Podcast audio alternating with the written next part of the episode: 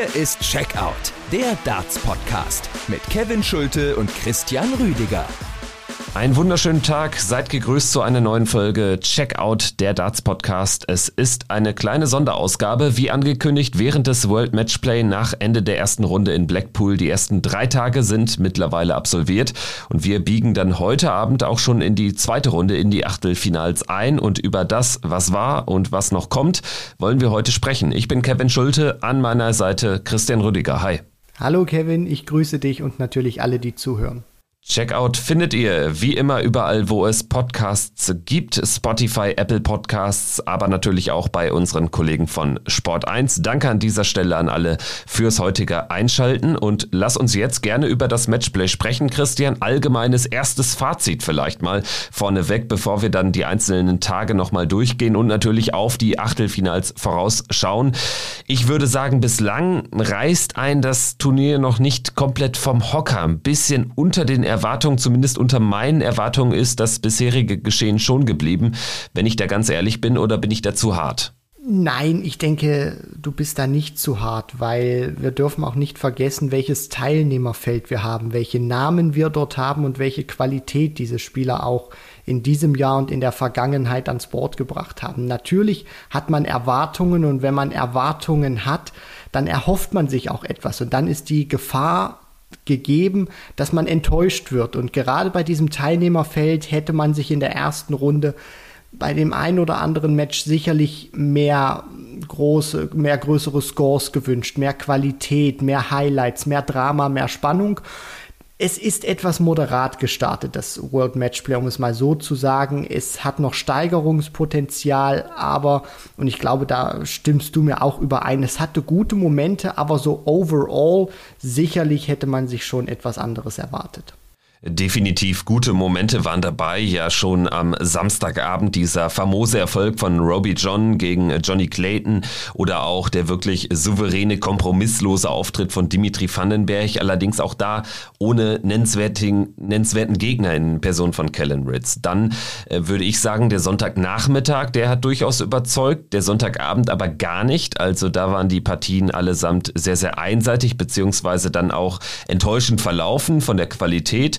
Und dann würde ich noch den Montag durchaus gemischt bewerten. Aus deutscher Sicht natürlich ein bisschen bitter gelaufen. Da war sicherlich für den einen oder anderen, für Gaga Clemens oder Martin Schindler mehr drin.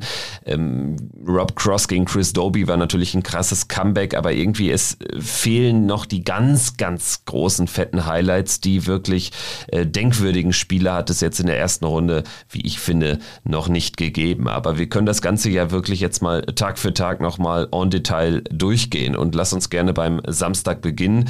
Roby John, ich habe ihn schon angesprochen mit dem Erfolg über Johnny Clayton. Roby John, einer von drei Spielern, ähm, die sich gegen gesetzte Akteure haben durchsetzen können.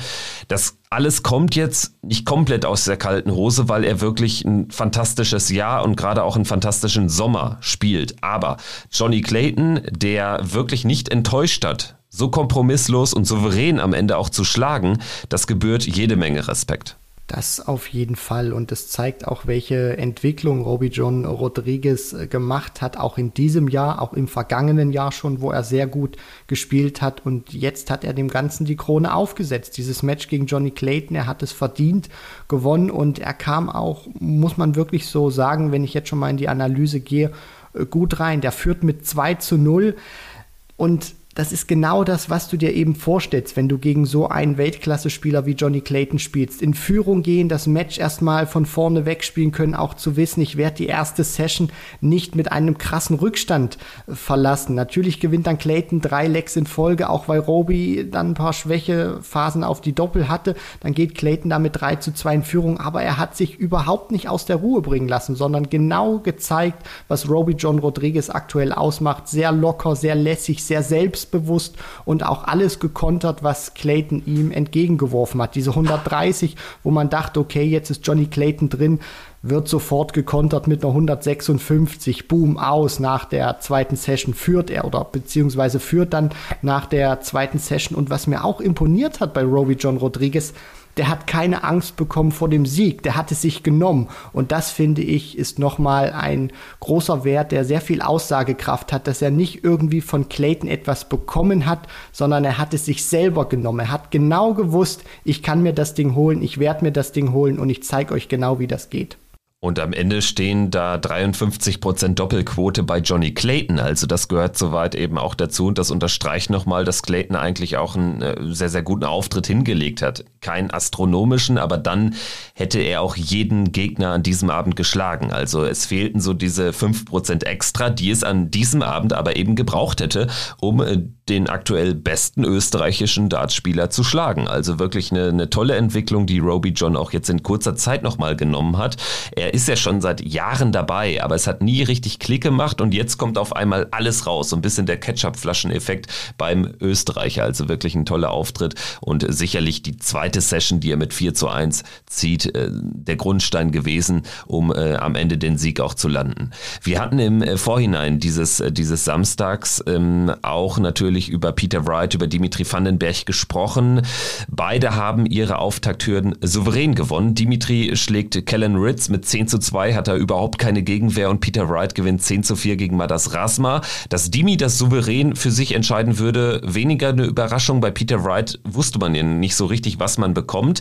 Er scheint aber wirklich in deutlich verbesserter Form zu sein. Also die Matchplay-Form ist durchaus da, kann man jetzt sagen, obwohl natürlich auch Madas Rasma noch kein, kein Stolperstein war, aber trotzdem war das ein sehr souveräner Auftritt. Die große Frage, die sich bei mir aktuell stellt, ist, in welcher Form befindet sich äh, Peter Wright, wenn er getestet wird. Das Match gegen Madas Rasma, das war kein Test, ungefährdet, ohne sein A-Game zu zeigen, hat er dieses Spiel gewonnen. Peter Wright, Rasma war an diesem Abend auch ein sehr dankbarer Gegner gewesen. Deswegen bin ich jetzt auch mal gespannt, wie sich das entwickelt, wenn Peter Wright im weiteren Turnierverlauf auch ge gefordert wird und auch mal herausgefordert wird. Das wird sehr spannend zu sehen sein, wie er dann mit dem Druck umgeht. Es war aus meiner Sicht die richtige Entscheidung, dass er alle vier Players Championship Turniere im Vorfeld gespielt hat, weil somit weißt du dann natürlich auch, beziehungsweise somit äh, hat er dann auch noch mal die eigene Stärke gewonnen und hat jetzt auch wieder eine gute Qualität ans Board gebracht. Und Dimitri Vandenberg souveräne Vorstellung gegen Kellen Ritz, von dem zu wenig kam. Da hatten wir uns alle mehr erhofft. Dimi hat den Druck ständig hochgehalten. Zu Beginn sechs von sechs auf die Doppel. Das war einfach zu viel an diesem Abend für Kellen Ritz. Ja, und am Ende 10 von 14, also 71 Prozent in einem Best of 19 Match. Äh, Doppelquote ist überragend und Dimitri Vandenberg wird ein Spieler sein, über den auch der Turniersieg am Ende mitentschieden wird.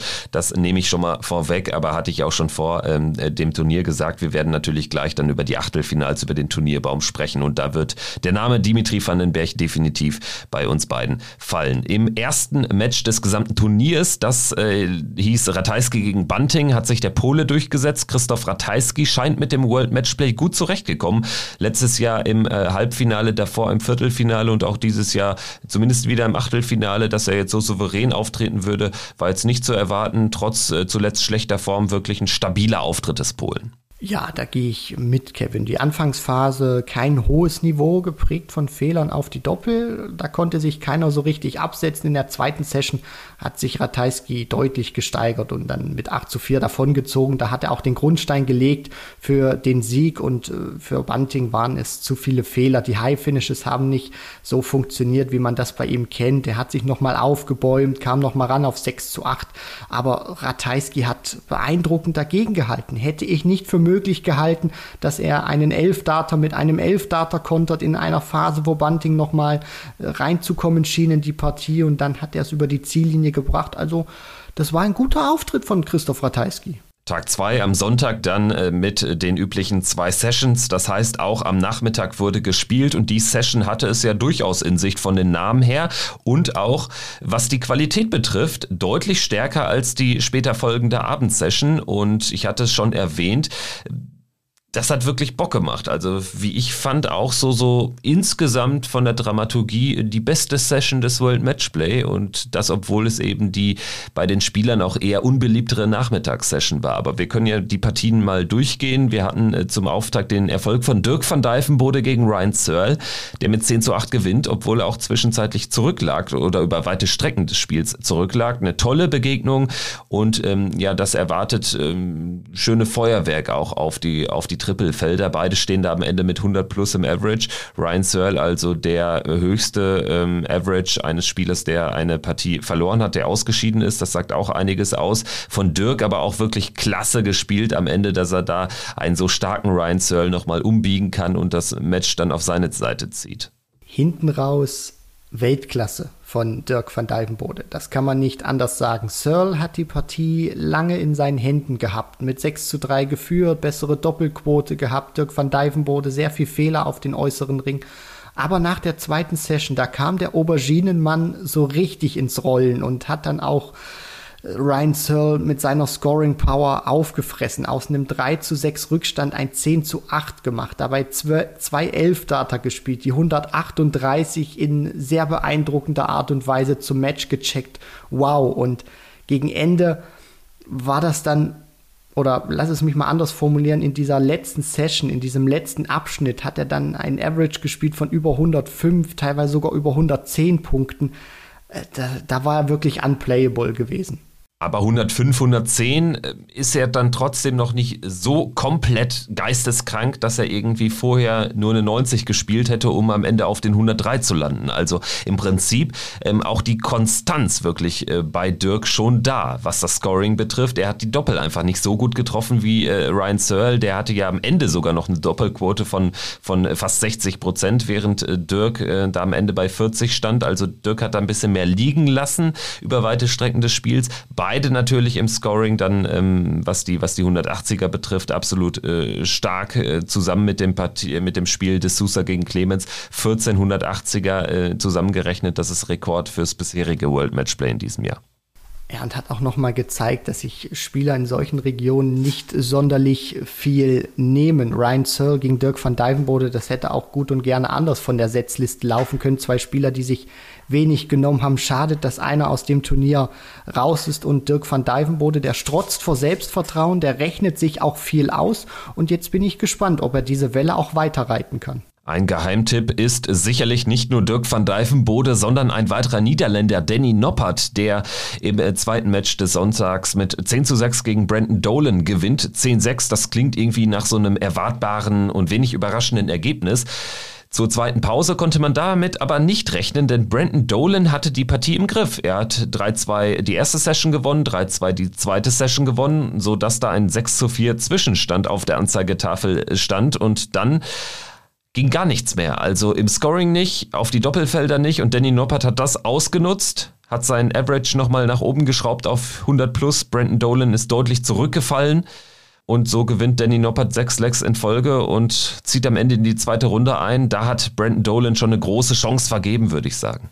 Ja, aber Danny Noppert hat auch in diesem Spiel gezeigt, warum er mittlerweile zu den Top 16 der Welt gehört, warum er ein Major Champion ist. Ganz ruhig geblieben, sich herangetastet an Brandon Dolan, dann vorbeigearbeitet und immer wieder dem Gegner auch ausgestrahlt und signalisiert, ich werde nicht hektisch, ich verfalle nicht in Panik, ich fange nicht an zu lamentieren oder zu meckern, ich weiß, wie gut ich bin, ich werde zu meinem Spiel finden, ich werde es auch noch mal steigern können und dann werde ich diese Partie auch noch gewinnen und genau das hat Danny Noppert alles ausgestrahlt, diese super Phase von Brandon Dolan, das darf man nicht vergessen, der hat richtig gut gespielt, der hat, wie du das auch schon gesagt hast, gut im Scoring unterwegs gewesen, gut in die Doppel reingefunden, diesen Schwung auch von seinem Players Championship Sieg mitgenommen, aber Danny Noppert ist nochmal eine ganz andere Kategorie gewesen. Toller Auftritt von The Freeze und nochmal unterstrichen, welche Entwicklung er genommen hat.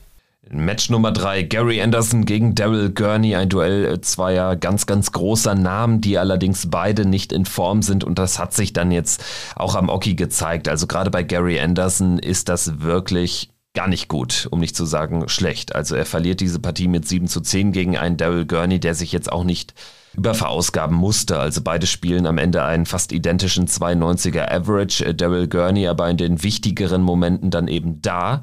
Einmal mehr da als Gary Anderson, der zwischendurch immer mal gute Szenen hatte, ja dann auch ein großes äh, Finish rausnahm mit den 134 Punkten und die, die Checkout-Quote war jetzt nicht ganz so schlecht, aber bei Daryl Gurney haben diese, diese niedrigeren Checkouts funktioniert. Er holt sich seine 10 Legs ohne einen einzigen äh, hohen Checkout und das ist am Ende dann so dieses Brot- und Buttergeschäft, was du einfach abrufen musst und was er hat abrufen können, Gary Anderson aber nicht. Es ist auch Aussagekraft vom Scoring her. Daryl Gurney wirft 14 Darts mehr aufs Doppel, hat auch mehr Chancen gehabt, auch mehr liegen gelassen als der Flying Scotsman, der sich eben mit zwei High Finishes in der Partie gehalten hat, beziehungsweise dann auch zurückgekämpft hat. Und es ist genau so, wie du das auch gesagt hast. Gary Anderson, der spielt einen 92er Average. Das ist, das dürfen wir jetzt auch nicht so vernachlässigen. Das ist nicht ultra schlecht aber das ist nichts, was den Ansprüchen von Gary Anderson äh, genügt. Ich wäre mit einem 92er Average äh, zufrieden, klar, aber Gary Anderson hat vollkommen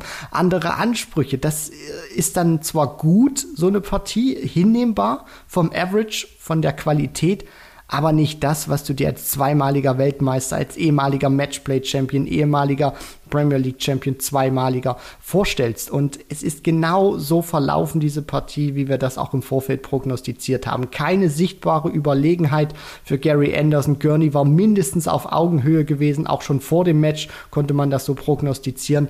Und der Flying Scotsman hat sich wirklich durch gute Momente in diesem Match gehalten. Die 130, die er auf äh, Bull rausnimmt, ganz wichtig gewesen. 134 auf Tops Tops. Da hat er seine Magie zeigen können. Aber das reicht halt nicht, wenn du das nur punktuell einstreuen kannst und nicht diese Konstanz hast wie vor vier, fünf Jahren. Deswegen, der Auftritt von Anderson war nicht schlecht, er war nicht sehr gut, er war einfach dazwischen und Daryl Gurney hat das gnadenlos bestraft und Anderson letztendlich verdient ausgeschieden und wieder mal sich früh bei einem Major-Turnier, was nicht die Weltmeisterschaft heißt, verabschiedet.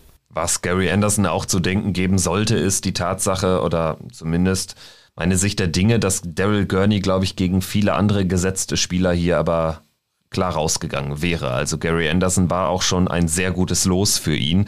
Und das ist dann schon eine bittere Erkenntnis wahrscheinlich für den Flying Scotsman. Würdest du mir zustimmen? Daryl Gurney jetzt auch eben nicht in der Form, dass er hier gegen viele andere Spieler weitergekommen wäre? Ja, das auf jeden Fall. Wenn man sich andere Gesetze mal anschaut, den Auftritt von Ratajski, von Vandenberg, von Wright, der nicht getestet wurde, auch gegen Clayton hätte er das schwer gehabt. Dann Van Dyvenbode, Noppert mit einem guten Auftritt, Michael Smith, zu dem wir gleich noch kommen werden, Joe Cullen auch gut präsentiert. Also es wären wenig Gegner von den Gesetzten übrig gewesen, wo man gesagt hätte, da wäre Gurney mit so einer Leistung weitergekommen. Jetzt sprechen wir über den Bully Boy, über Michael Smiths letztes äh, Match am Nachmittag gegen Andrew Gilding. Darauf hatten wir uns alle gefreut und diese Partie hat aber sowas von geliefert. Ich nehme es vorweg, in meinen Augen die Partie der ersten Runde tatsächlich. Beide wirklich mit einer stabilen Leistung. Andrew Gilding sehr, sehr stark über weite Strecken des Spiels. Am Ende hat es Michael Smith dann noch gezogen, das Match, gewinnt mit 11 zu 9 nach zwischenzeitlichem 4 zu 8 Rückstand ich nehme es mal vorweg. Ich fand, dass Andrew Gilding wirklich ganz kurz hier vor der großen Überraschung stand. Er hätte einfach nur, so einfach es sich anhört, so schwer war es dann auch gegen Michael Smith in dieser Phase. Er hätte aber nach dem 8 zu 4 einfach nochmal einen besonderen Moment rausnehmen sollen, vielleicht mit einem Dart dann auch checken, um dieses ominöse neunte Leck ans Board zu kriegen und ich glaube, dann geht Michael Smith raus. Also Schlüssel zum Sieg war, dass Michael Smith so gerade im allerletzten möglichen Moment seine Zündungsstufe 2 angesetzt hat. Die Fans des Bully Boys sind wahrscheinlich wieder um zehn Jahre gealtert nach diesem Match. Es war die erwartet schwere Aufgabe für Michael Smith gewesen. Der kam nicht gut rein in die Partie. Gilding hat die Begegnung über weite Strecken dominiert und Smith hatte Probleme. Das muss man wirklich so sagen. Der liegt 4 zu 8 zurück. Gilding hatte ihn an der Klippe. Er musste ihn nur noch runterstoßen, weil Smith auch in dieser mentalen Verfassung, zumindest über weite Strecken, des Matches nicht war. Gilding war besser im Scoring, Gilding war besser auf die Doppel und Smith war spürbar unzufrieden mit sich, mit seiner Leistung, mit dem Zwischenstand. Aber, und dann ist auch etwas passiert, wo man Michael Smith auch loben muss. Und da möchte ich dann vielleicht noch mal ganz kurz gleich über die mentale Verfassung des Bully Boy sprechen, weil wir ihn häufig dafür kritisieren. Der hat so viel um die Ohren bekommen in seiner Karriere, aber er kommt immer wieder zurück und hier hat er sich auch rausgezogen mit seinen mentalen Fähigkeiten. Er ist besser geworden, er konnte die Qualität nach oben schrauben, sich auch an den Rhythmus von Gilding gewöhnen und der hat seine Qualität, die er über lange Zeit des Matches hatte, nicht aufrechterhalten können und Smith war in dieser entscheidenden Phase der bessere Spieler und hat letztendlich, wie du das schon gesagt hast, einen Gang höher geschalten und diese Partie gewonnen. Also Hut ab Michael Smith, dass er sich mental da nochmal rausziehen konnte, weil beim Zwischenstand von 8 zu 4, da dachte ich mir, puh, das wird richtig eng. Zumal Andrew Gilding wirklich äh, sich die, die meisten Lecks ähm, dann auch gezogen hat, in denen er dann zuerst auf dem Doppelfeld stand. Also er ist scoring-technisch mitgegangen, hatte dann häufig den ersten Wurf auf das Doppelfeld und hat äh, dann häufig auch so, so bei drei Darts dann den dritten genutzt. Und das allerdings hat dann im weiteren Matchverlauf nicht mehr funktioniert. Da hatte dann nur noch zum 9 zu 9 einmal ausgleichen können zu der Phase hätte Michael Smith aber tatsächlich auch das 10-8 sogar schon fix machen können. Also das war dann noch so ein letztes Aufbäumen. Interessant finde ich auch hier die Statistik, äh, was die Checkouts betrifft. 25 Darts hatte Andrew Gilding auf ein Doppelfeld, Michael Smith nur 19. Also beim Bully Boy muss man sagen, ist äh, jetzt im weiteren Turnierverlauf da auch noch eine Steigerung äh, was die äh, Highscores betrifft, zu erwarten. Wenn er die Checkout-Quote von 11 von 19, also fast 60 Prozent hält, ja dann gnade den anderen Spielern Gott. Also das wird der Schlüssel sein. Das Scoring noch ein bisschen nach oben schrauben und dafür bei den Checkouts ähnlich stark unterwegs bleiben, dann kann er auch endlich seinen ersten Major-Titel holen. Lass uns jetzt in den Abend reingehen.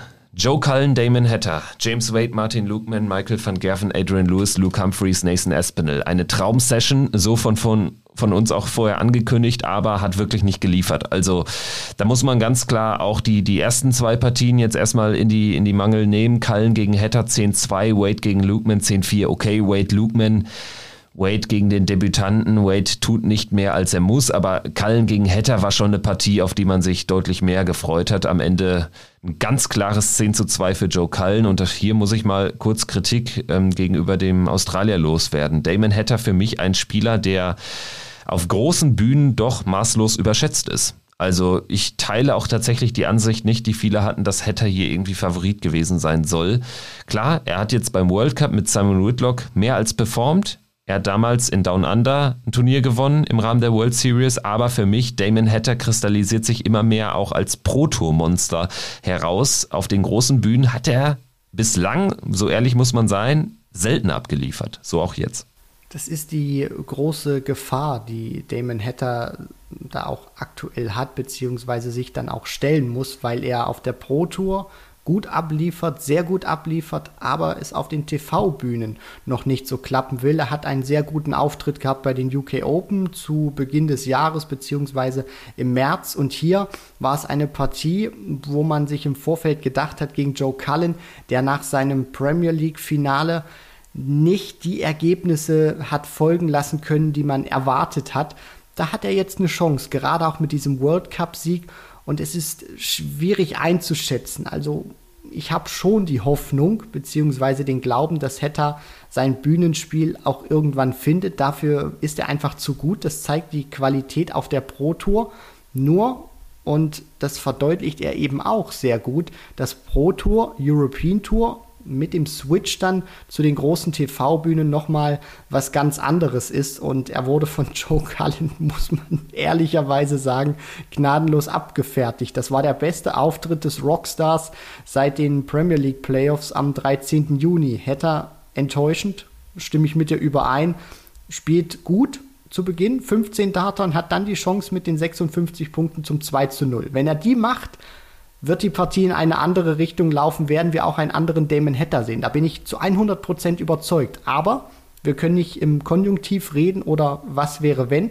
Danach, er macht es nicht, verpasst das 2 zu 0 und danach Einbahnstraße. Kalm diktiert das Geschehen gnadenlos, 160 rausgenommen, 120 rausgenommen und die Doppel, die sonst so die große Stärke von Damon Hatter sind, komplett im Stich gelassen. Und noch ein kurzes Wort zu James Wade, Martin Lukeman. Wade hat mit einem 88er Average die Partie kontrolliert. Er wurde nicht gefordert von Martin Lukeman. Für den war das einfach zu viel. Dieses ganze Ambiente, diese Rahmenbedingungen, den hat man die Nervosität angesehen. 85er Average sogar nur für James Wade, aber trotzdem natürlich ein sehr, sehr souveräner Erfolg gegen Martin Lukman, der einfach wirklich mit der Situation nicht klargekommen ist. Also hätte er ansatzweise das gezeigt, was er zum Beispiel auf der European Tour in diesem Jahr zeigt, dann hätte er auch James Wade richtig testen können. Aber das war dann relativ frühzeitig im Match auch klar, dass er dazu nicht imstande ist. Und gerade so dieses ähm, 14. Leck dann hinten raus, wo er da wirklich x-mal, unzählige Mal aufs äh, Doppelfeld wirft, ähm, unterstreicht dann schon nochmal, ähm, woran es gelegen hat. Und das das war wirklich maßgeblich die Nervosität. Also das hat man ihm wirklich angemerkt. Er war nicht frei auf der Bühne und James Wade kann sowas natürlich ausnutzen wie kein zweiter. Zieht souverän ins Achtelfinale eine. Dann äh, Match Nummer drei an diesem Abend, Michael van Gerven gegen Adrian Lewis. Ich habe schon angesprochen, hat auch enttäuscht, muss man so klar sagen. Michael van Gerven reicht hier in knapp 90er Average, um durchzukommen am Ende, weil Adrian Lewis wirklich zu viel auslässt nur 26 Prozent auf die Doppelfelder, also scoring-technisch war er auf demselben Niveau, sogar 280er mehr. Also da war alles in Ordnung sozusagen, nichts Überragendes, aber ähm, da hätte er deutlich mehr noch am Ende herausholen können. Problem eben die überaus schlechte Doppelquote. Adrian Lewis hat mich enttäuscht in dem Sinne, als dass er zuletzt wieder mehr ähm, gezeigt hat kleinere, ein etwas größeres Versprechen für dieses Turnier auch war, was zumindest seine Leistung betrifft. Ich hätte gedacht, wenn Van Gerven ihm was anbietet, dann kann er zustechen, aber selbst das hat nicht geklappt. Genau, Kevin. Das war die Herangehensweise, die mich auch sehr positiv gestimmt hat, dass Adrian Lewis in diesem Match eine Chance hat, wenn Van Gerven ihm was bietet, weil auf der Pro Tour, wo er drei Events äh, gespielt hat zuletzt, hatte er ein Halbfinale erreicht, dann den Turniersieg, wo er im Halbfinale Espinel schlägt, knapp 100 spielt und dann das Finale gegen Boris Kolzow, wo er ungefährdet 103 Punkte im Schnitt pro Aufnahme spielt. Das war schon eine Duftmarke von Jackpot Adrian Lewis, aber er konnte das nicht in den Winter Gardens von Blackpool transportieren, auch wenn die Anfangsphase für Lewis nach Plan lief. Van Gerven konnte sich nicht absetzen und Lewis konnte selber Akzente setzen, aber insgesamt waren das zu viele Fehler von Jackpot. Der führt zwar 3 zu 2 und wirft auch in viele Lecks als erster auf die Doppel, aber schludert dann oder ist dann unkonzentriert. Ich weiß nicht, wie man das am besten bezeichnen kann, nur was letztendlich sich festhalten lässt, ist, dass Van Gerven an diesem Abend mehr als schlagbar war und Adrian Lewis eine große Chance ausgelassen hat. Er war teilweise, er war, oder anders formuliert, er war häufig als erster unten im Checkout-Bereich und hat Lex grob fahrlässig liegen lassen. Und das kannst du dir nicht erlauben, auch wenn Van Gerven nicht sein A-Game spielt, nicht mal sein B-Game spielt. Und so ist ihm dann der Weg in die Top 16 aber sowas von versperrt. Also da muss einfach in genau diesen Momenten mehr kommen und es ist jetzt das wiederholte Male, dass Adrian Lewis auch dann Chancen liegen lässt. Man gibt ihm wieder so ein paar Vorschusslorbeeren, aber er kann denen nicht gerecht werden. Dementsprechend, ähm, ja, Adrian Lewis jetzt einfach auch zu Recht deutlich abgerutscht seit Jahren in der Weltrangliste. Letztes Match am Sonntagabend Luke Humphreys gegen Nathan Aspinall. Ähnlich wie Van Dijvenbode Searle, so ein potenzieller Showstealer, hat aber nicht ganz das halten können. Liegt einzig und allein in dieser Partie an Luke Humphreys. Der hat enttäuscht. 5 zu 10 verliert er gegen The Asp. Nathan Aspinall am Ende ordentlich mit, mit äh, äh Feuer unterm Kessel, hat er zu einer Medienschelte angesetzt, äh, die ich jetzt auch nicht habe kommen sehen, hat äh, gesagt so nach dem Motto, ja, warum hat mich denn gar keiner auf dem Zettel? Luke Humphreys sei ja der klare Favorit gewesen, er versteht das alles gar nicht und die ganzen Experten, äh, die verdienten ihr Geld völlig zu Unrecht. Hat er da einen Punkt oder glaubst du, das war auch jetzt einfach der Emotion heraus geschuldet, dass er da doch ähm, sehr angetan war von sich und diesem klaren Erfolg über einen Geheimfavoriten bei diesem Turnier? Es zeigt mir vor allem eins, dass die Jungs auch Kommentare lesen und sich das auch zu Herzen nehmen, was auf Social Media geschrieben wird, was die Experten sagen von Sky Sports, John Part, Wayne Mardell, Mark Webster.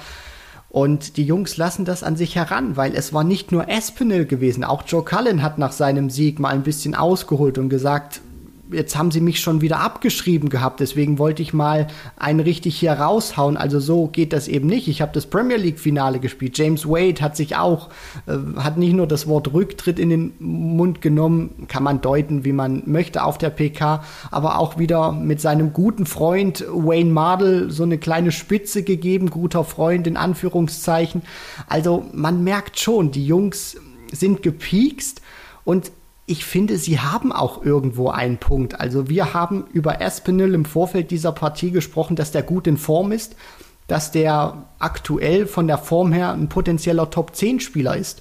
Nur darüber sprechen gefühlt nicht alle. Und dass den Jungs sowas auch auf die Nerven geht, das kann ich schon verstehen. Gerade auch in einer Phase, wo sie vielleicht nicht auf dem Rankingplatz stehen, den sie gerne hätten. Und dass sie da ihrem Ärger auch mal Luft machen. Finde ich vollkommen okay und finde ich auch irgendwie geil, dass sie dann mal sagen, hier, ich bin overlooked, ich bin Weltklasse-Spieler und ihr redet hier nur davon gefühlt, wie Luke Humphreys, wie hoch er diese Partie gewinnt. Da muss ich schon sagen, wehrt euch Jungs, gerne mehr solche Interviews. Ich ich sehe das total gerne, wenn die auch mal ein bisschen ausholen. Ja, natürlich, genau das wollen wir ja auch sehen. Genau das bringt ja dann auch Würze in so ein Turnier und wenn da so ein bisschen Trash-Talk am Rande passiert, dann ähm, haben die genannten Experten in den äh, Folgesendungen natürlich auch wieder was zu besprechen. Also von daher füttert er natürlich auch diejenigen, die er da kritisiert, so ehrlich muss man auch sein. Definitiv ähm, ein spannendes Interview, ein sehr starker Auftritt von Nathan Espinel, der ähm, jetzt ähm, ja auch ähm, oder für den einiges auf dem Spiel steht in diesen Monaten, denn er er sieht sich natürlich, wie du sagst, als Top 16 Spieler, spielt eigentlich auch so Top 10 mäßig aktuell. Also definitiv ein Spieler, den man jetzt auch auf der Rechnung haben sollte. Nicht nur was dieses Turnier betrifft, sondern auch äh, tiefe Runs bei Folgeturnieren. Also das muss man ihm grundsätzlich immer zutrauen. Nathan Espinel, für mich kein Spieler, den ich jetzt irgendwie so sehe, dass der jetzt irgendwie noch weiter abrutscht. Also dafür ist er einfach zu stark, hat zu viel Qualität. Wir sprechen jetzt über den Montag. Gestern Abend hat das ganze Schauspiel begonnen mit Cross gegen Doby und das war wirklich ein interessantes Schauspiel. Rob Cross wirklich unglaublich schlecht, muss man so ganz klar sagen, über zwei Drittel des Spiels. Er liegt 2 zu 8 hinten und das völlig verdient, hat er in der zweiten Session äh, 6 bis 10, glaube ich, war es, dann tatsächlich zwischenzeitlich ein Average von unter 80 gespielt. Chris Doby jetzt auch nicht sonderlich stark, aber hat einfach äh, das äh, gemacht, was er machen musste, hat äh, sich seine Checks genommen und hat einfach von den vielen Fehlern von Rob Cross auch profitiert, ohne jetzt wirklich bärenstark aufzuspielen. Danach allerdings, nach dieser zweiten Pause, kam Rob Cross da raus und hat sich wahrscheinlich gedacht, so nicht, mein Freundchen, so gehe ich hier nicht raus und gewinnt auf einmal Leck um Leck. Und äh, man hat Leck für Leck gemerkt, wie bei Chris Doby doch die Nervosität stieg. Und am Ende war es dann auch fast schon keine Überraschung mehr, als dann Cross zum 8-8 ausglich dachte ich, ne, Cross, ähm, Doby, das wirst du heute bitter bereuen und bitter bezahlen. Die vielen Fehler dann in, in, der, in der letzten Phase des Spiels. Cross am Ende mit 11 zu 9 der Sieger und das hat sich Chris Doby einzig und allein sich selbst zuzuschreiben das war hinten raus einfach zu viel, gegen was Chris Doby da hätte ankämpfen müssen. Der Druck von Cross war einfach zu groß und das hat sich in seinen Kopf auch eingeschlichen. Diese vielen Fehler, die er da gemacht hat, diesen großen Rückstand, äh, Vorsprung, so rum ist es richtig, den er aus der Hand gegeben hat. Und es war komplett umgekehrt gewesen, diese Partie. Zu Beginn trifft Cross gefühlt kein Doppel. Doby nimmt sich die Möglichkeiten, auch mit guten Highlights, wo er ein Leck über Doppel 19, Doppel 19 checkt, damit auch ähm, in die zweite Pause reingeht. Und ich hätte nicht mal mehr 10 Cent auf Rob Cross gesetzt, weil er mir nichts gegeben hat, woran ich geglaubt hätte, dass er diese Partie noch drehen kann. Und dann passiert irgendetwas, was es im Darts häufig gibt, dass Cross reinkommt, aber Doby ihn reinlässt, weil er Fehler macht. Und dann baut Cross so ein Momentum auf, was er bei seinem Matchplay-Sieg vor ein paar Jahren schon mal gehabt hat gegen Daryl Gurney, wo er auch einen riesengroßen Rückstand aufgefressen hat und doch noch gewinnen konnte im Halbfinale.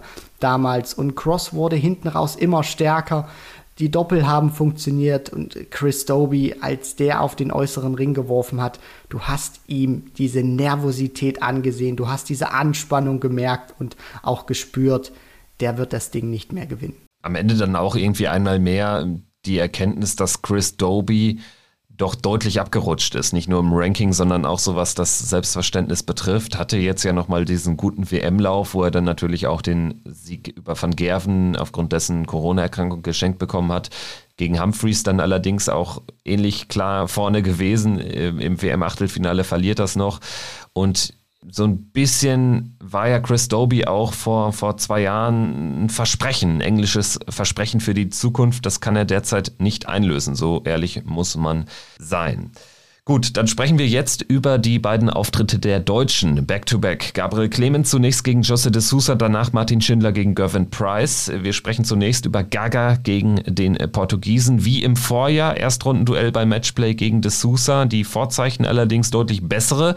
Wir haben ihm viel zugetraut. Ich hatte auch ich sag mal so, ich hätte meine 10 Cent vor dem Spiel dann doch eher auf Gaga als auf den Portugiesen gesetzt, aber De Sousa kommt gut rein. Erste Session 4-1, Stabilität da, selten dagewesene Stabilität in den letzten Monaten beim Portugiesen und diese Session, die ist am Ende auch mit ausschlaggebend, plus dann einfach ein Doppeldesaster ganz am Ende.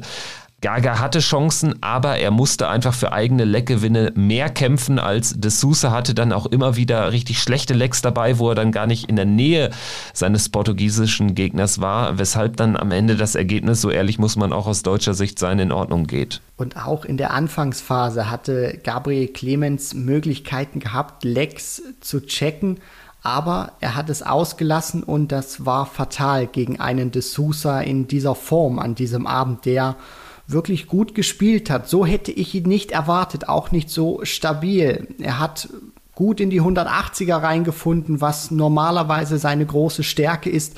Gar gar kleine Fehler gemacht wie die 38, die er früh im Match nicht ausbekommt. Und De Sousa war gut unterwegs. Die zweite Session hat er richtig gut mitgenommen, der Portugiese, hat dann komfortabel geführt. Und Gaga hat sich noch mal reingekämpft in diese Partie, hat noch mal alles versucht und hinten raus war es dann aber so gewesen, dass diese Doppelschwierigkeiten, die er über weite Teile des Matches auch hatte, die er nie wirklich in den Griff bekommen hat, ihn dann auch das Match gekostet hat, wo er dann unzählige Darts hatte, Doppel 12, Doppel 6 dann auch nicht auskriegt und de Sousa dieses Leck nicht gewinnen darf, aber er gewinnt es und checkt die 136 zum Matchgewinn. Also Gabriel Clemens hat eine Möglichkeit ausgelassen. Es hätte wahrscheinlich nicht zum Sieg gereicht gegen den Portugiesen, aber er hätte es enger vom Ergebnis gestalten können. Trotzdem gab es ja auch in diesem Match die Phase, wo es aus portugiesischer Sicht hätte kippen können. De Sousa geht mit dem klaren 7-3 in die zweite Pause. Gaga schnappt sich dann die ersten beiden Lecks nach der Pause, steht 7-5. Und das ist dann aber genau die Phase, wo ich auch irgendwie nicht mehr so richtig das Gefühl hatte, dass Gabriel sehr auch an sich selbst glaubt. Also er hat dann noch mal so ein bisschen in Anführungsstrichen Dienst nach Vorschrift gemacht, aber das reicht dann eben nicht. Du musst dann vielleicht dann da auch noch mal ein bisschen ja, so, so das, das i-Tüpfelchen rauskitzeln aus deinem Spiel und das ist ihm einfach nicht gelungen. In der Phase wäre es ansonsten nochmal möglich gewesen, dass De Sousa, der ja eben wirklich nicht in der Topform ist, dann auch nochmal ins Grübeln gekommen wäre ja, diese Phase musst du dann ausnutzen. Das, was du gerade angesprochen hast, ist deckungsgleich mit dem, was Rob Cross erlebt hat. Also Cross, Cross pirscht sich ran, bringt sein Niveau nach oben, aber gleichzeitig ist Chris Doby auch jemand, der Fehler macht. Und das hat Gabriel Clemens dann leider nicht leider nicht bekommen vom Portugiesen. Ich kann mich daran erinnern, bei Cross gegen Dobian, dieses eine Leck, wo sie so unfassbar viele Schwierigkeiten auf die Doppel hatten, aber Cross gewinnt das letztendlich und das hilft ihm auch bei seinem Comeback. Und Gabriel hat eben von José de Sousa nicht so viel bekommen, beziehungsweise wenn er die Möglichkeit hatte, sich das nicht in dieser Intensität gegriffen, wie er das hätte tun sollen, um dieses Comeback tatsächlich noch einzuleiten. Deswegen, es war mehr drin, aber es, es hätte aus meiner Sicht nicht gereicht, um den Portugiesen dann zu bezwingen. Dafür war er konstanter und Gabriel hat diese ein, zwei Möglichkeiten, Momente nicht mitgenommen, die dann ganz entscheidend sind. Beim Stand von 9 zu 5 wäre es ja eigentlich auch schon vorbei gewesen, wenn äh, De Sousa nicht so viel Pech gehabt hätte. Der zweite Dart äh, bei 80 Rest und zwei Darts in der Hand landete ja auch in der Doppel 20, aber ist eben direkt wieder rausgeflogen. Also sowas habe ich auch selten gesehen bei einem Matchstart, ein Bounce-Out, aber am Ende dann auch egal. Dann hat das eben ein Leck später fertig gebracht. José De Sousa also im Achtelfinale, Gabriel Clemens raus im äh, zweiten Jahr in Folge gegen den Portugiesen.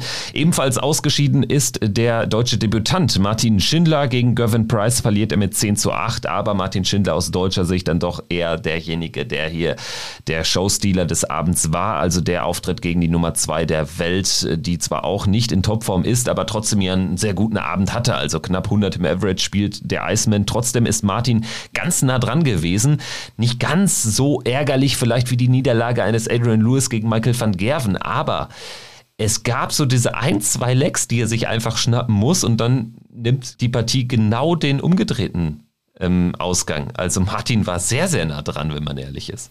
Ja, du sprichst es an. Martin war sehr, sehr nah dran gewesen und der Sieg für Schindler ist auch realistisch gewesen. So ehrlich muss man sein. Und das ist nichts mit, wir schauen jetzt durch die deutsche Brille, sondern Price musste hinten raus wirklich schon ein deutlich höheres Niveau spielen, als er das über weite Strecken der Partie gemacht hat. Und als diese Partie vorbei war und dann Chisnell gegen Heibrechts noch gelaufen ist, da saß ich so da und hab gegrübelt und mich auch geärgert, weil da deutlich mehr drin gewesen wäre für Martin Schindler. Bestes Beispiel, war diese Phase, wo Martin 4 zu 2 führt. Das war der Moment, der, der darüber entschieden hat, wer diese Partie gewinnt. Martin führt 4 zu 2 und danach werden die darauffolgenden drei Lecks.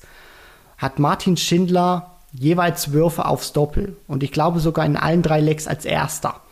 Und er macht es nicht. Und Price kommt und nimmt ihn diese Lecks weg. Und es steht statt 6 zu 2 oder ähm, 7 zu 3 steht es 5 zu 4 für Gervin Price.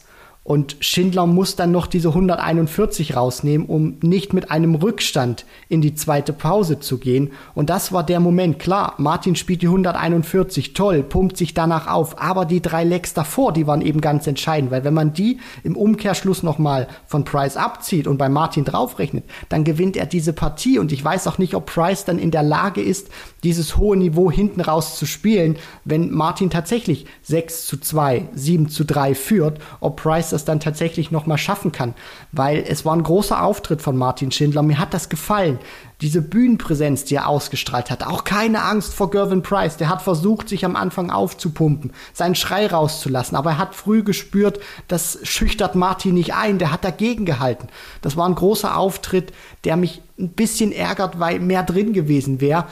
Aber es überwiegt natürlich auch die Freude, weil sich Martin Schindler gegen die Nummer zwei der Welt teuer verkauft hat. Ja, sicherlich verpasste Chancen, aber auch Momente der Resilienz hat es ja gegeben. Eben dieses zehnte Leck, wo er unter Druck die 141 rausnimmt, sich selbst aufpumpt und generell auch seinen Mann gestanden ist. Also Martin Schindler war The Wall an diesem Tag, am Ende aber keine undurchdringbare für Gervin Price, was aber auch daran lag, dass Gervin Price mit das beste Match der letzten oder seiner letzten Monate gemacht hat. Also so stark und kompromisslos haben wir ihn auf der Tour nicht gesehen. Man merkt aber daran auch immer mal wieder, wie sehr sich ein Gervin Price auch auf den Bühnen wohlfühlt. Also er kann da dann eben die entscheidenden 5% rauskitzeln. Ich glaube auf der European Tour oder äh, noch besser hinter verschlossenen Türen bei einem Players Championship Turnier hätte Martin diese Partie gewonnen. Gute These, gute These, Kevin, mit der ich mitgehe. Zumal man auch sagen muss, dass die Distanz dort kürzer ist und die auch Martin Schindler in die Karten gespielt hätte, weil Price in dieser Anfangsphase oder über dieses Format, was dort gespielt wird, Best of Eleven,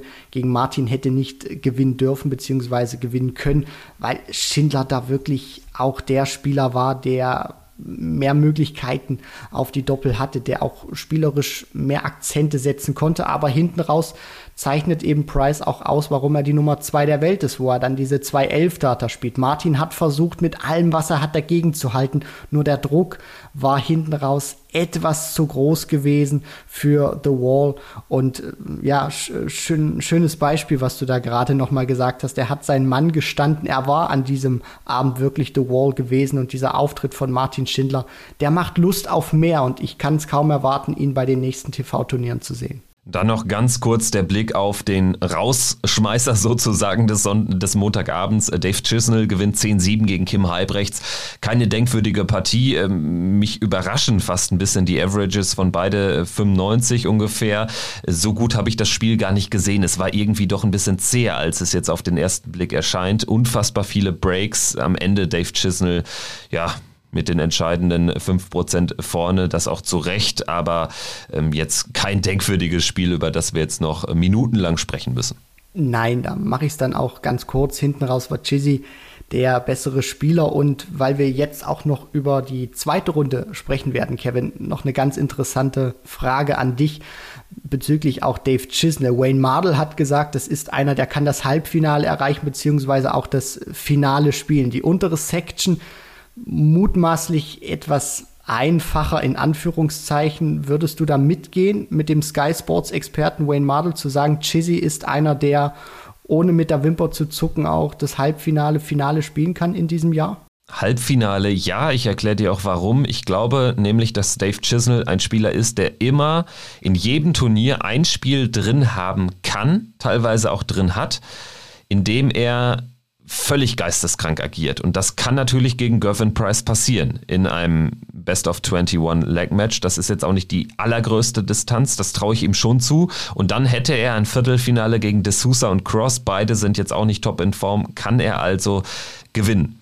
Dafür braucht er eben diesen Sahnetag gegen den Iceman. Ich sehe ihn allerdings dann in einem Halbfinale unterlegen, egal ob es gegen Michael Smith oder ja, mutmaßlich Dirk van Dijvenbode als Alternative geht. Also Halbfinale wäre drin und das wäre auch ein Top-Ergebnis für Dave Chisnell. Mehr allerdings nicht. Wie siehst du es? Stimme ich mit dir überein. Er hat immer wieder gezeigt in der Vergangenheit, er kann großartig spielen, nur die Konstanz hat bei Chisnell gefehlt in seiner kompletten Karriere. Gegen Price kann das ein richtiges Feuerwerk werden. Er kann Price auch outscoren. Bestes Beispiel Weltmeisterschaft 220 gegen Michael van Gerven, dieses astronomische Viertelfinale, was Chizzy da gespielt hat. Aber, und das ist das große Problem von Dave Chisnell, er müsste so eine Leistung nochmal wiederholen. Heißt dann auch im Viertelfinale spielen, im Halbfinale spielen und die Gegner werden dann auch nicht einfacher werden und die würden ihn in der Konstanz auffressen, egal wer es dann ist, ob es ein Danny Noppert ist oder ob es ein Michael Smith ist.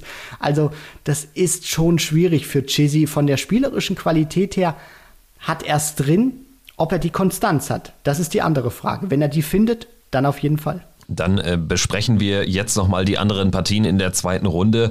Wir gehen jetzt mal die beiden Tage durch, vielleicht einfach äh, angefangen jetzt äh, beim heutigen Dienstagabend. Roby John Rodriguez gegen Dimitri Vandenberg, zehn Jahre nach dem Juniorenfinale bei den Dutch Open. Das solltet ihr mal bei YouTube eingeben. Da haben die beiden gegeneinander gezockt. Treffen sich die beiden jetzt auf einer der größten Bühnen der Welt im Achtelfinale. Eine tolle Begegnung, wie ich finde. Danach haben wir Wade gegen Espinel. Das klingt schon ein bisschen kultivierter und bisschen bekannter, die Begegnung. Wright gegen Ratajski auch und danach Michael van Gerven gegen Joe Cullen, das sowieso, nachdem wir da in äh, Berlin dieses Premier League-Finale der beiden erlebt haben. Äh, welche vier Spieler siehst du im Viertelfinale? Dimitri Vandenberg gegen Robbie John Rodriguez. Dimi setzt sich durch. Die Matchplay-Bühne, das Turnier liegt ihm unglaublich griffig. Ich sehe, auch wenn Roby gut in Form ist, den Belgier vorne. Wade gegen Aspinall.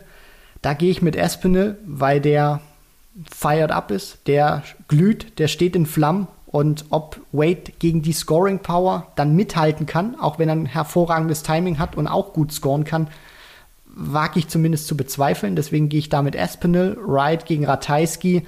Ich gehe mit Peter Wright, weil er nicht gefordert wurde und trotzdem sehr souverän auch einen guten Standard gespielt hat gegen Madas Rasma, gute Players Championship Turniere von der Qualität her gespielt hat. Da gehe ich mit, mit äh, Peter Wright und Michael van Gerven gegen Joe Cullen. Ach komm, was, was, was soll's? Jahrelang bin ich da mit Michael van Gerven gegangen. Ich habe so ein bisschen die Sorge, dass Van Gerven das Niveau nicht so nach oben schrauben kann, wie wir das alle denken und er selber auch erwartet und Joe Cullen sich für die Premier League Niederlage revanchiert. Das sehe ich ähnlich. Auch ich tippe tatsächlich auf Joe Cullen. Also Michael van Gerven hat einfach auch nicht die Matchpraxis. Also ich glaube, das ist schon ein Faktor. Und Joe Cullen wird anders als Adrian Lewis da mehr Chancen auch ausnutzen und wird auch im Scoring noch ein bisschen besser sein. Also das ist für mich eher die Frage, wie kann Michael van Gerven im Scoring mitgehen, als jetzt äh, beim, beim Wurf auf die Doppel. Da ist er, glaube ich, ähm, auch, auch jetzt ohne die Topform stark. Ich glaube allerdings, dass Kallen das wirklich auch machen wird. Äh, erstes Match, äh, ganz kurz, äh, Dimi sehe ich auch vorne, für mich mein Top-Favorit auf den Turniersieg. Äh, James Wade, Nathan Espinel, da bin ich anderer Meinung. Ich gehe tatsächlich mit Wade in der Gefahr, dass Espinel dann auch mich als ähm, komplett ähm, komischen Experten tituliert, aber ich glaube einfach, dass Espinel natürlich auch so ein bisschen überhitzen kann leicht. Also diese Gefahr sehe ich schon. Wade ist da für mich der denkbar schlechtstmöglichste Gegner für Espinel. Das äh, wird er ausnutzen, deswegen James Wade mit einem ja, stabilen 90er Average im Viertelfinale, das wäre doch auch irgendwie typisch. Wright Ratajski ist für mich dann auch eine relativ souveräne Geschichte für Peter Wright, so 10-7, äh, 11-7, 11-8. Gut, dann kommen wir auf den Mittwoch zu sprechen. Da haben wir ja schon ganz kurz äh, über die Partie Price Chisnell äh, debattiert. Wir haben ansonsten noch Gurney gegen Noppert, De Sousa gegen Cross, Michael Smith gegen Dirk van Dijvenbode. Jetzt lege ich einfach mal vor, ich sage, Noppert schlägt äh, Daryl Gurney. Das ist wirklich ein guter Turnierbaum für, für, den Niederländer, der gut in Form ist und auch ähm, einfach konstanter als äh, Superchin. De Sousa gegen Cross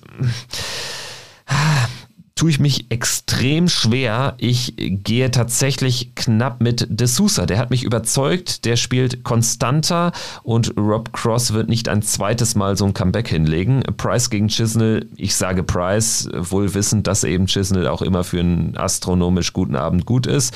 Michael Smith van Dijvenbode, Showstealer des Abends potenziell, da habe ich richtig Bock drauf. Am Ende knapper Sieg für den Bully Boy. Und du jetzt? Sehr gerne, Kevin. Match Nummer 1 gehe ich auch mit Danny Noppert. Kann ich mir nicht anders vorstellen. Gute Konstanz von Noppert, äh, gutes Spiel, sehr viel Ruhe, sehr konstant, auch im Gegensatz zu Daryl Gurney. Da wird sich der Niederländer durchsetzen. Das Sousa gegen Cross. Ich gehe hier mit dem Weltmeister von 2018, weil ich hoffe, dass dieser Comeback-Erfolg dem Engländer Auftrieb gibt und er De Sousa in der Konstanz schlägt, heißt viele 140er, 134er, 137er wirft und ihm so den Zahn zieht, auch stabil auf die Doppel ist und sich da durchsetzen wird. Price gegen Chisnell. Es kribbelt mir in den Fingern zu sagen Dave Chisnell und ich mache das jetzt auch einfach mal. Chizzy wird so eine Partie drin haben, die er gerne spielt, die er auch gerne mag, wo er einen Top-Gegner hat und weiß, er muss liefern, er muss performen und ich hoffe, dass wir eine dieser astronomischen Dave Chisnell Performances sehen. Und deswegen gehe ich hier mit Chizzy. Und im letzten Match des Abends mache ich dann das Trio der Engländer komplett und sage, Michael Smith setzt sich in einem großartigen Match gegen Dirk van Dijvenbode durch. Jetzt vielleicht zum Abschluss äh, die Frage, wenn wir jetzt äh, so hier die Namen durchgegangen sind, äh, wir haben ja auch über diejenigen gesprochen, die vielleicht so ein bisschen enttäuscht haben. Welche Spieler sind denn jetzt so vielleicht deine, deine ein, zwei Tops und welche die Flops nach den ersten drei Tagen World Matchplay? Also ich habe da so ein paar auf der Rechnung. Mich würde aber mal interessieren, vielleicht bei dir hast du so ein, zwei, drei Namen, die du jetzt äh, über allen anderen siehst. Ich nehme an, Dimitri Vandenberg ist auch dabei, oder? Ja klar, ich äh, fange erstmal mit dem etwas schlechteren an, mit den Flops. Gary Anderson, auch wenn das zu erwarten war muss man das einfach so sagen. Erste Runde raus, World Matchplay gegen einen Daryl Gurney, der nicht in Form ist. Enttäuscht einfach und gehört für mich dazu einem Flop mit dazu. Damon Hatter ganz klar, wer so nicht abliefert und auf der Proto sonst so astronomisch spielt, einer der besten ist und es dann nicht auf die Kette bekommt, gehört schon mit dazu. Zu einem Flop Callan Ritz hat man sich auch mehr erhofft, würde ich noch mit dazu ziehen, aber nicht ganz so stark wie ein Hatter zum Beispiel oder ein Gary Anderson. Und bei den Tops natürlich Dimitri Vandenberg hat mich beeindruckt, Nathan Aspinall auch von seiner Körpersprache, von seinem Selbstvertrauen. Das sind zwei und wen ich noch mit hervorheben möchte, weil wir immer wieder sprechen über Van Gerven, über Price, über Wright. Dirk van Dijvenbode möchte ich noch herausstellen.